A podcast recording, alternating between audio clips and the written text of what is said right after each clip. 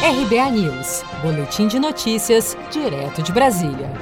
O presidente do Supremo Tribunal Federal, ministro Dias Toffoli, determinou nesta segunda-feira o prazo de 24 horas para que o Superior Tribunal de Justiça e a Procuradoria-Geral da República apresentem informações sobre o afastamento do governador do Rio de Janeiro, Wilson Witzel. A ordem de Toffoli decorre na análise do pedido de suspensão de liminar apresentado pela defesa de Witzel nesta segunda-feira contra a decisão do ministro do Superior Tribunal de Justiça, Benedito Gonçalves, que o afastou do cargo de governador do Rio de Janeiro na última sexta-feira, 28 de agosto pela decisão do STJ que ocorreu no âmbito da Operação Tris in Idem da Polícia Federal, que investiga corrupção em contratos públicos no Rio de Janeiro, Witzel fica afastado do cargo por 180 dias. Em entrevista à CNN nesta segunda-feira, Witzel negou as acusações e destacou que nenhum dos contratos suspeitos passou por ele.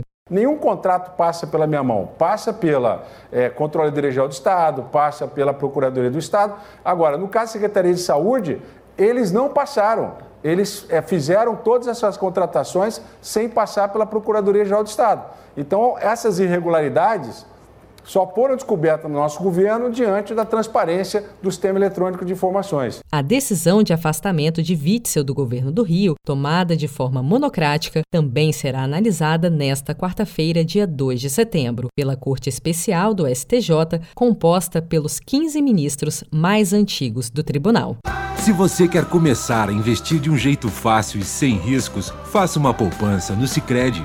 As pequenas economias do seu dia a dia vão se transformar na segurança do presente e do futuro. Separe um valor todos os meses e invista em você. Poupe com o Sicredi, pois gente que coopera cresce. Com produção de Felipe Andrade de Brasília, Daniele Vaz.